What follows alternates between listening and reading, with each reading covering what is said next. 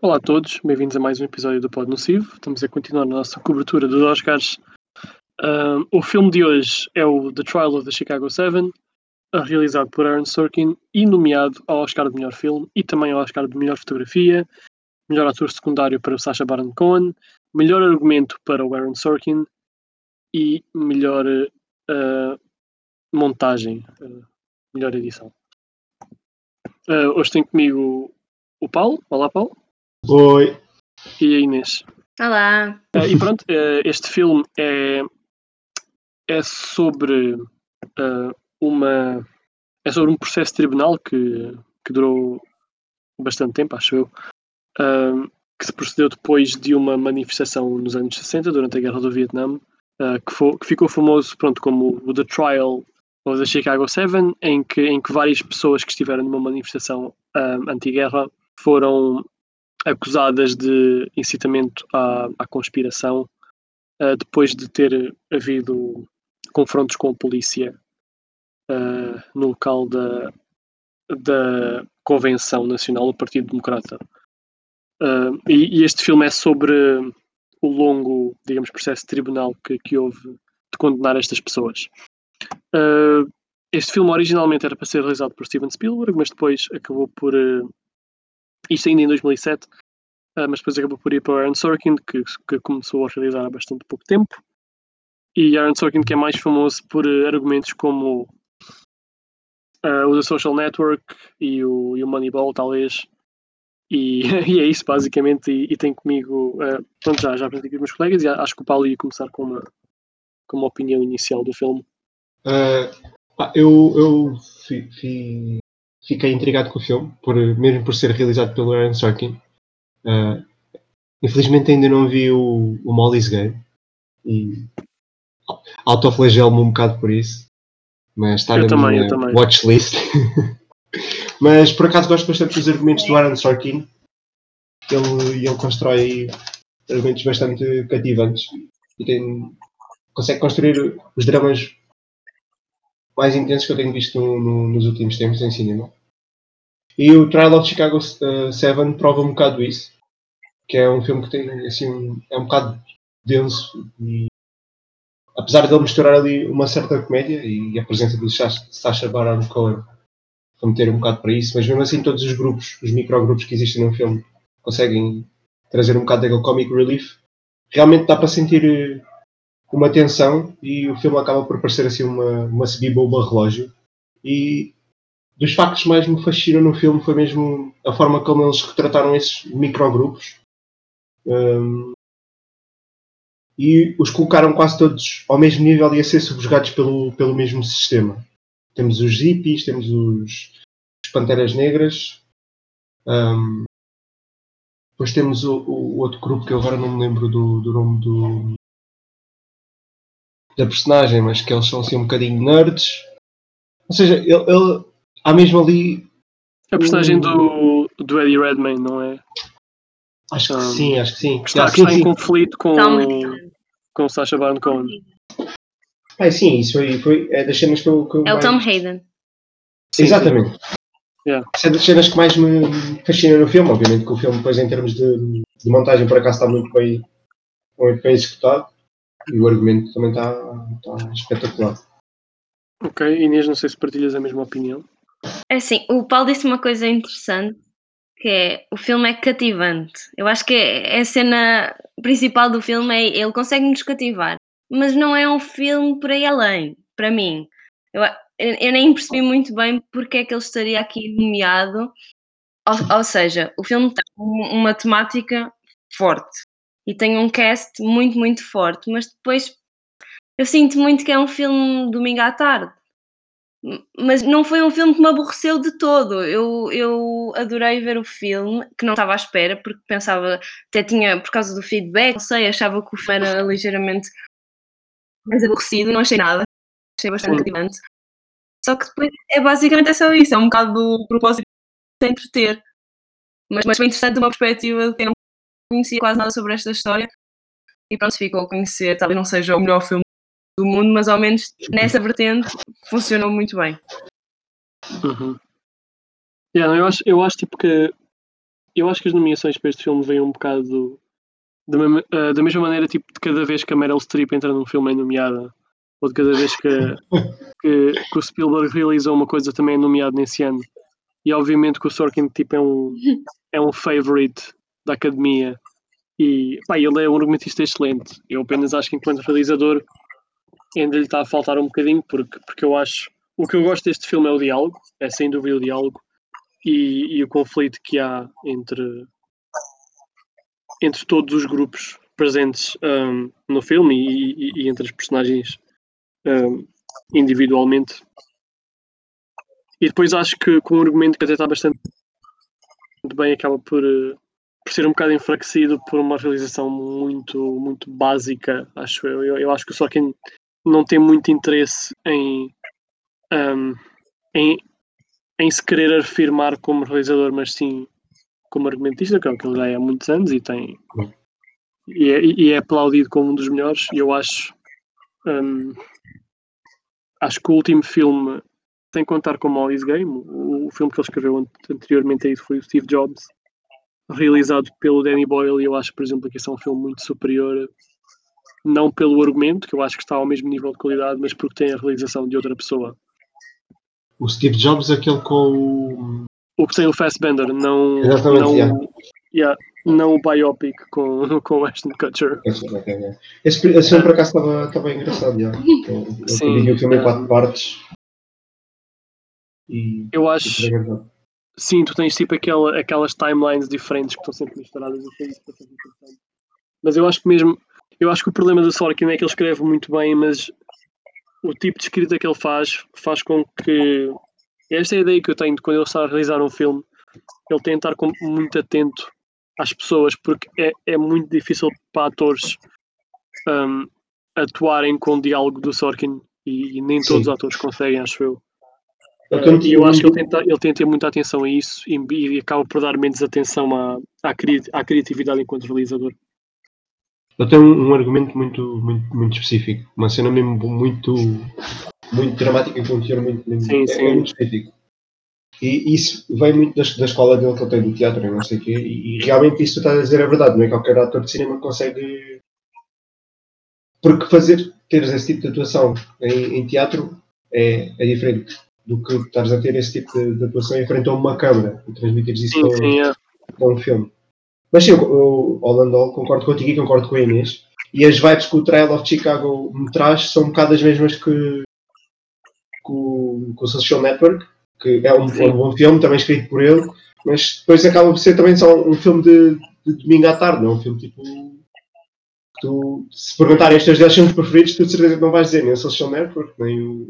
É Trial assim, eu, of Chicago 7. eu vou.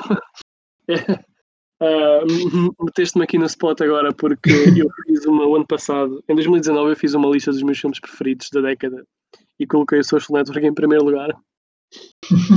Ah, e, e eu e uma colega do meu curso tivemos toda uma conversa de, de como é que o Social Network é o melhor filme da, da década de, ah, de, de 2010 até 2020. Mas, mas percebo o Network ao mesmo tempo concordo com o que tu disse de ser um filme de domingo à tarde, porque não é propriamente o filme que toda a gente queira ver, acho eu. Tipo, acho que o próprio tema do filme. hum, eu, eu vi o Social Network porque sim, porque estava a dar. Não foi porque eu sempre quis saber a história do Facebook. Por isso, já percebo que, ah, que o apelo do filme seja um bocado é menor do que outros filmes do Fincher, talvez. E o, o Jesse Eisenberg também faz um, um papel excelente nesse filme. Ele consegue encarnar aquele Zuckerberg e Sim, sim. de uma forma.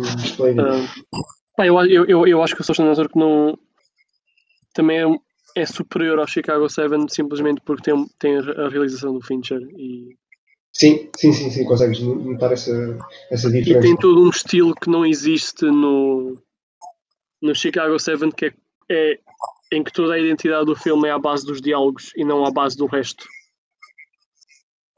Um, e o Social Network tem muito foco no trabalho visual. Uh, que é uma coisa que, que eu acho que falta a este filme e que faz com que o filme seja um bocado tipo. Tu vês uma vez e, não vejo mais, sinceramente. Eu agora Gostei estava a do olhar aqui, estava a olhar para as e estava a pensar nisso que estás a dizer e precisamente uma das que está aqui se calhar é o que faz este filme ser, ser bom, para além do argumento, né? porque é o Warren Sorkin, é, é de melhor montagem, porque a montagem enaltece muito a forma como o Aaron Sorkin queria que fosse o pace do filme. Seja, Sim, sim. e Pá, e lá está, o pacing dele é bem complicado. Yeah, e, e a montagem por acaso consegue transmiti-lo de, de uma forma tipo spot on. Sim, E- sim. Isso é um dos pontos fortes deste filme. no, no filme. Já agora, qual é que é a canção original que, está nomeada do, do filme? Ah, por acaso não sei, estava aqui a ver a lista, mas não, não vi a nomeação para melhor canção, mas se calhar estou a ver a, lista errada. Eu não me lembro agora do nome, sei que está nomeado para a melhor canção. Ok. ah, esse, é, esse é o Oscar que eu, que eu me esqueço que existe. É um Oscar para Sim. a melhor canção. Ah, Eu espero, eu espero pela gala para ouvir, para ouvir as músicas a serem apresentadas lá e depois decido qual é que eu acho que é melhor. Portanto, eu só Sim, eu é, não, não- ligo muito a essa categoria até chegar à gala em si. e a cena é Ah, que é. nunca Eu queria só, não Eu queria só trazer aqui um- uma coisa que eu, eu li mais do que, um, do que um artigo sobre o filme dizia que este filme foi feito, tinha de, ser, tinha de sair agora, porque é uma resposta direta à América contemporânea. Sim, sim. Que só fazia sentido, o tema, o tema, apesar do tema ser muito importante, só fazia sentido, não fazia sentido agora, mas fazia mais sentido agora. O que é que vocês acham sobre isto? Não sei se pensaram sobre isto quando estavam a ver. Eu acho que se tu olhares para todas as nomeações dos Oscars, elas têm muito a ver com o timing. Um, Sim. Eu acho que o Minari vai ganhar melhor filme e não é só pela qualidade do filme, mas também pelo que tem acontecido nos últimos meses com os ataques de ódio à, à comunidade asiática nos Estados Unidos. E, e, e não estou a tentar denegrir a qualidade do filme com isto. Eu, eu apenas acho que, que, que na questão dos Oscars há um timing para tu lançares os filmes. Há um timing certo. Um, e por isso é que ninguém lança filmes em fevereiro para competirem aos Oscars. E, e acho que aqui com o ano que nós tivemos, este filme, obviamente este filme foi feito antes da, ah, dos eventos que tivemos no verão de 2020, mas, mas acho que foi, pá, foi uma daquelas questões de, do timing bater certo, não pelas melhores razões, mas, mas yeah. Ah, sim, eu acho que Eu cada acho que vez isso mais também torna o filme tão- já. Diz, diz, diz, Sim, é isso que dá. Eu acho que é também por isso que o filme saiu tão. teve tanto sucesso, se calhar. Não que tenha tido muito sucesso, mas foi mais falado também. Porque lá está, tem, tem um tema que já pesa em si e na altura que saiu ainda pesa mais. Ou seja, quase que tu deixas passar aqueles erros técnicos que se calhar ele possa ter, porque realmente isto é relevante e o filme consegue dá-lo de uma forma até leve e de entretenimento que chega quase a toda a gente. E isso é, isso é bom, Sim. de alguma forma. E, pá, e lá está, é, é um filme da Netflix, é muito mais acessível do que os filmes da, da A24 que estão nos Oscars e, ah, pá, e muitos outros filmes estão nomeados, tipo a Sound of Metal que é da Amazon. Eu acho também essa questão toda da acessibilidade e, e acho que a Netflix viu simplesmente aqui uma ah, oportunidade, de, olha, de nó- nós termos um filme que é sobre uma coisa que é bastante importante agora e, e com a plataforma que nós temos que apanha muito mais pessoas que os outros serviços de streaming, mais vale competirmos com este filme do que, do que com outro. Pá, e, e acho, acho que fizeram a escolha acertada. Eu acho. hum, eu não tenho problema nenhum com a nomeação ao melhor filme. Eu não acho que seja o melhor filme. Não acho que mereça um Oscar de melhor filme, mas, mas acho que é uma, uma nomeação perfeitamente normal, tendo em conta a pessoa que fez o filme e tendo em conta sobre o que é que o filme é. Sim, tendo em conta a fundo, os altura. Oscars tipo, são um evento. Os Oscars não são um evento de atribuir prémios por valor artístico. Eu acho que nunca foram. Nas categorias técnicas, talvez, mas acho que no que diz respeito a nomeações a melhor filme, sempre foram um evento muito ligado a, a questões sociais e políticas, e por isso eu não vejo nada de, Um, não tenho nada contra a nomeação deste filme, digamos. Sim, a conjuntura atual ajuda muito a que este filme esteja, esteja nomeado. Sim. E por acaso isso que tu estás a dizer é verdade, temos tido um exemplo disso ao longo, ao longo dos anos. Para já porque o, o, cinema acaba invariavelmente sempre por ter, ter essa a ideia de tratar os temas da atualidade. Sim. Depois também porque está sempre mais está sempre mais frio, choca sempre mais um bocado, porque se nós estamos a ver um filme e esta realidade está a passar mais está a passar lá fora, perdão, é, epá, o filme toca-nos ainda mais. E tendo em conta todos os acontecimentos que se têm estado a suceder na América e todas as questões de, de opressão e, e, de injustiça e tudo, todos os contornos políticos que, têm, se têm estado a suceder lá, estes filmes são importantes para expor que já chega. Que, e, e, é isso que estes filmes fazem, porque estão a tratar da, da, guerra do Vietnã, mas ao fundo o que eles estão a dizer é: isto é repetitivo, se calhar temos que quebrar aqui os Sim, sim, é, são ciclos, porque isto é um filme sobre uma coisa que se passa nos anos 60 e que na verdade ainda, ainda, ainda está a passar. Um, e acho que é a cena mais impressionante, sinceramente. Uh, de, que ainda, de que temos de usar filmes que se passam há, 50, há mais de 50 anos atrás para, para ilustrar uma coisa que, que aconteceu tipo há um mês. Sim, sim. E o que é que achaste da, da representação dos vários grupos neste filme, incluindo o próprio, a própria representação do, um, do Estado, digamos, que está, digamos, a processar uh, estas pessoas? Pá, eu, por acaso, quando comecei a ver o filme, eu não estava não não à espera que o, que o filme tivesse abordasse o tema desta forma. Eu pensei que o, que fosse um, um julgamento de, de, sete pessoas, tipo, random, ou seja, que não fosse uma coisa tão profunda. E depois comecei a ver o filme e, e fiquei mesmo, mesmo muito maravilhado por aquilo que eu disse no início, que é representa sete grupos diferentes e depois a forma como cada um deles está retratado, porque no, no, fundo são aquilo que poderiam ser ideologias opostas, mas que estão a lutar todos a favor do mesmo, ou seja, contra o mesmo. Uhum. Yeah. Um... E, foi isso, e foi isso que me, que me deixou mesmo. Opa, ok, isto é, isto é, é fantástico. Estamos a ver o, os hippies quase de mãos dadas com os radicalistas de, de extrema-direita, porque quer tudo derrubar os, os democratas. Sim. yeah, um, eu, epá, eu curti, eu, eu gostei muito da, da dinâmica entre. Lá está, esqueci-me outra vez. É, é, é, o Tom Hayden, não é? A personagem do, do Eddie Redmayne. Exato, exato a dinâmica dele com, com Sacha Baron Cohen, eu, eu acho que é o maior forte do filme, em que obviamente eles estão a representar duas esquerdas, que ainda hoje são tipo as duas esquerdas que estão mais em conflito, que é basicamente aquela esquerda tipo um, mais uh, socialmente liberal, digamos, que, que, aqui é representada pelo Sacha Baron Cohen e a esquerda mais tradicional. Um,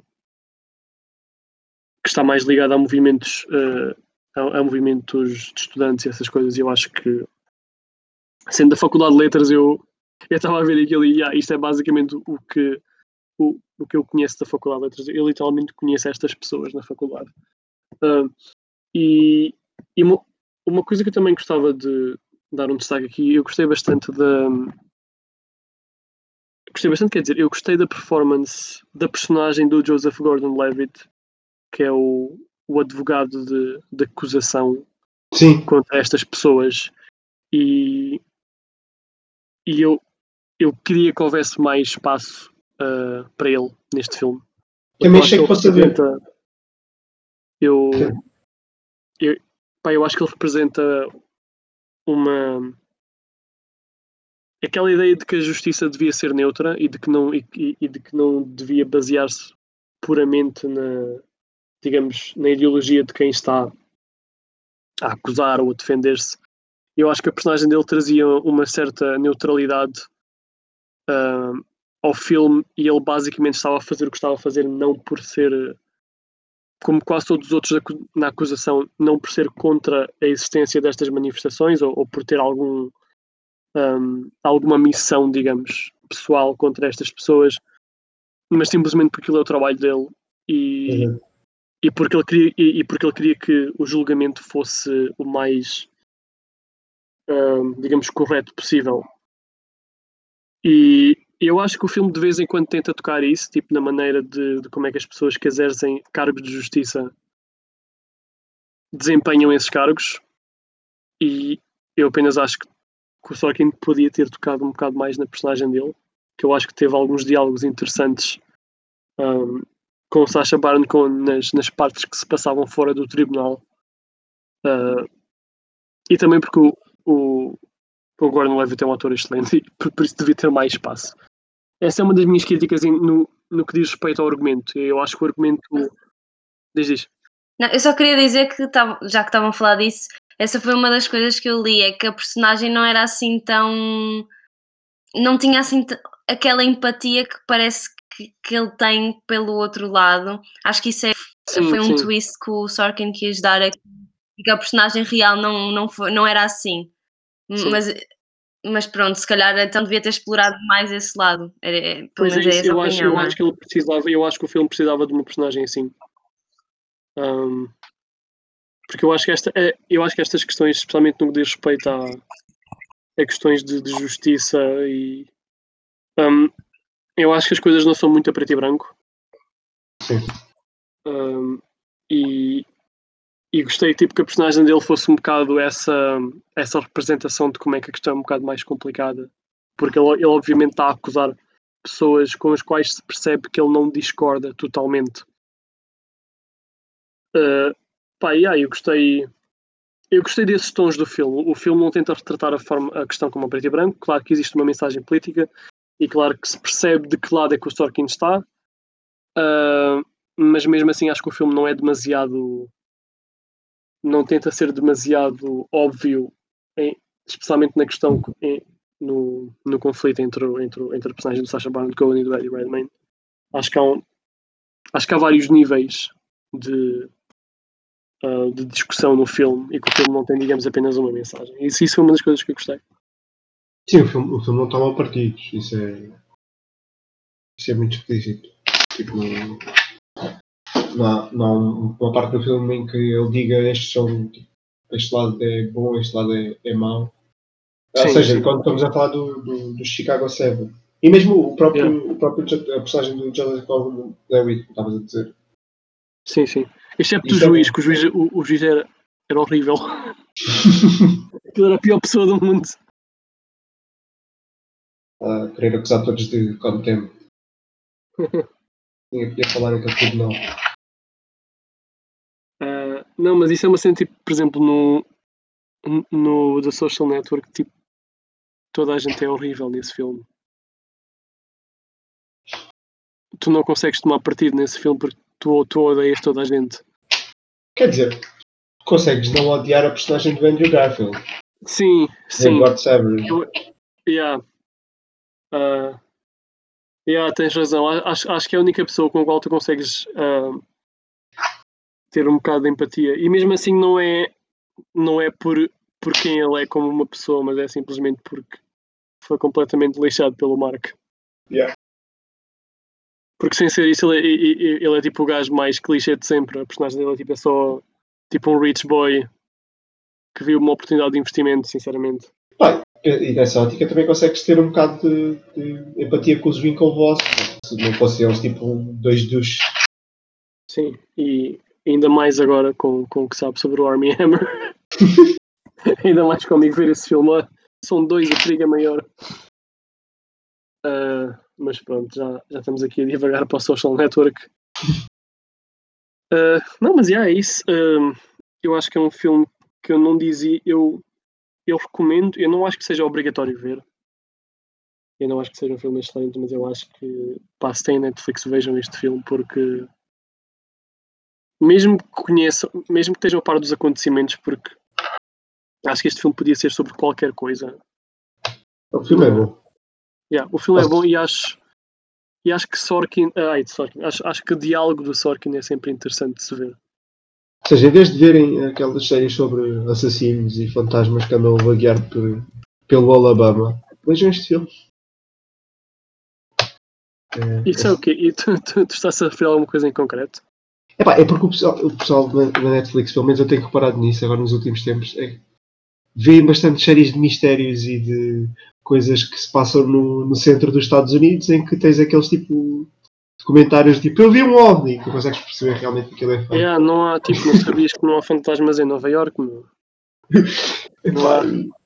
É um bocado isso. Só dizer ao pessoal, em vez de ver esse tipo de séries, vejam este filme, pronto.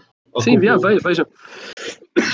Pá, vejam cenas do Sorkin que ele tenha escrito. Não vejam, vejam mais coisas que ele tenha escrito do que coisas que ele tenha realizado. Vejam uh, The Newsroom. Há um segmento brutal no primeiro episódio em, que- em que o Jeff Daniels está a dizer porque é que a América não é o melhor país do mundo. Uh, vejam The Social Network, vejam o Steve Jobs do Danny Boyle, que é excelente e passou Vês muito bem esse Steve Jobs. debaixo do radar de muita gente. Um, em que temos o Seth Rogen a fazer de Steve Wozniak. Um, e, e- não, e é isso, pá, vejam esse filme. Eu não sei se a Inês quer adicionar alguma coisa. Eu queria só perguntar então o que é que acham que o filme vai ganhar ou o que é que querem que o filme ganhe. Não sei.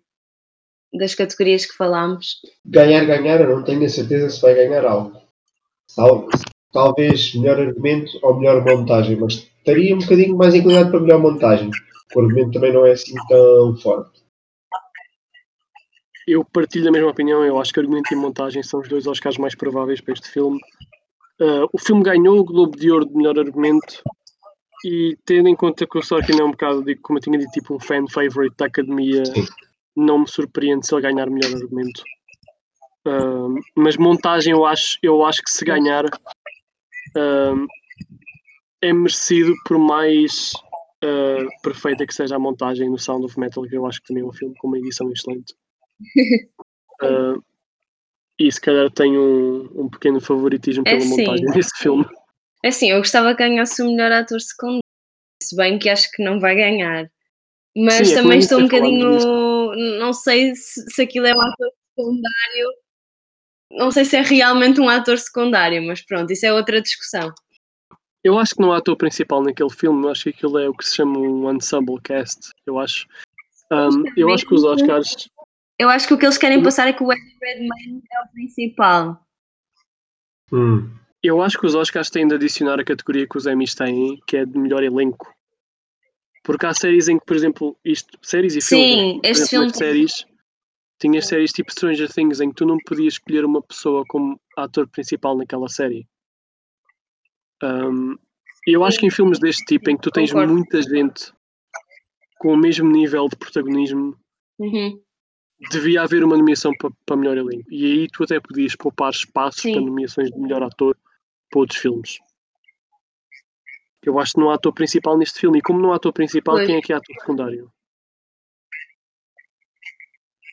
Ok, sim, sim. Não, mas eu acho que eles querem passar que seja o, Re- o Eddie Redmayne, porque não sei, há ali um certo. Ele aparece, acho que um bocadinho mais vezes que o, que o Sasha, e no final, tipo aquelas notas finais de como é que Sim, sim. na vida real as personagens ficaram, tipo, ele é que termina. Mas Sim. eu continuo assim a achar que são os dois principais, ou então ninguém é Yeah. E ao mesmo tempo ele é muito mais hostilizado no filme do que o. Sasha, se fores ver. Um, não é, porque tipo, o Eddie, eu acho que ele tem mais tempo no filme, mas ao mesmo tempo ele é muito mais hostilizado pelo Sasha, especialmente. Um, e acaba por ser retratado de uma forma um bocado mais negativa, penso. Tenho aqui outra pergunta já agora. Acham que o Eddie Redmayne devia estar nomeado a alguma coisa ou não? Pá, eu acho que papel dele é perfeitamente ok. Sim. É que ele- houve uma altura que o Eddie Redmayne estava a ser super nomeado e de repente não Ele, tanto. era, ri- ele foi Rising um Star bocado tipo, durante dois anos. Um, acho que foi o, o, o filme do, do Stephen Hawking e o, e o Danish Girl e depois esqueceram-se que ele existia. Foi um bocado a mesma coisa com, com o Cumberbatch, sinceramente. Sim, sim. Pois, agora estava. Falaste do Cumberbatch, estava estava-me a lembrar. Quando falaram que o Eddie Redmayne podia estar nomeado, apareceu o Cumberbatch na cabeça e eu estava a pensar no, no Mauritano. E por acaso. Eles são o mesmo ator. mas tipo, são bem o mesmo, mas depois tipo, tu vais a ver e no fundo não tem nada a ver com o outro. Mas é. Não, não, mas mas são bué tipo o mesmo o, o mesmo tipo epá, não sei, é como eles parecem muito o tipo de ator com, que compete pelos mesmos papéis. Ok, já estou a perceber. Sim, sim, Ah. faz sentido. já. E- Sim, e talvez pronto, um bocadinho. Yeah. Eu não sei, tipo, eu acho que às vezes acontece quando há filmes muito bons, como o filme é bom, há uma nomeação para melhor ator principal ou secundário, melhor atriz, simplesmente por o filme ser bom, mas depois a performance é perfeitamente ok. Uhum. Um, eu acho que isso acontece em bons filmes em que nós temos nomeações em que Pois. Um, em que temos um ator nomeado para melhor ator, uma, melhor, uma atriz nomeada para melhor atriz. E não é porque a atuação deles é excelente, é simplesmente porque o filme é muito bom mesmo. Ah, e então as pessoas lembram-se um bocado mais da atuação do que, do que Uhum. um filme.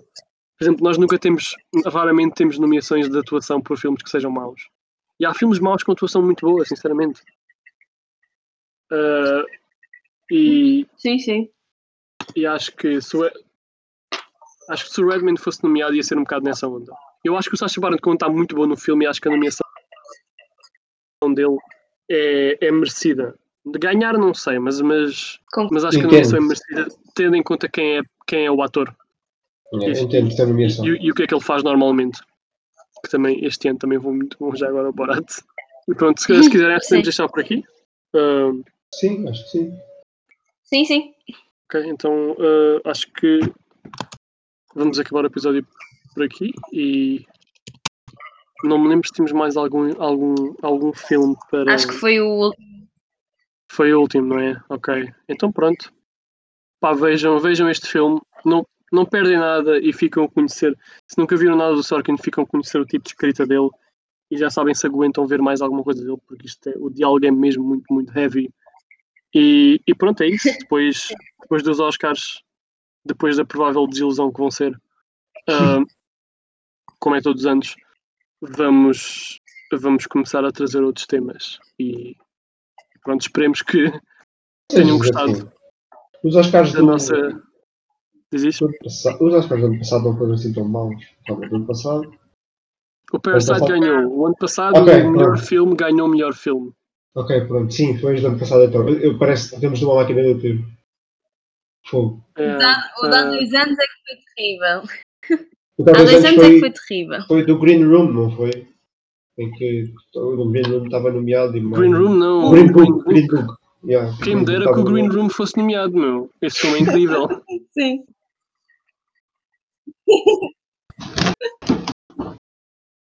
É isto, Já, os por acaso, esse ano foi um bocado quando filmes como o Green Room estiverem nomeados. Mas, yeah, o, ah, o Green Book foi bué, hey guys, we, we solved racism.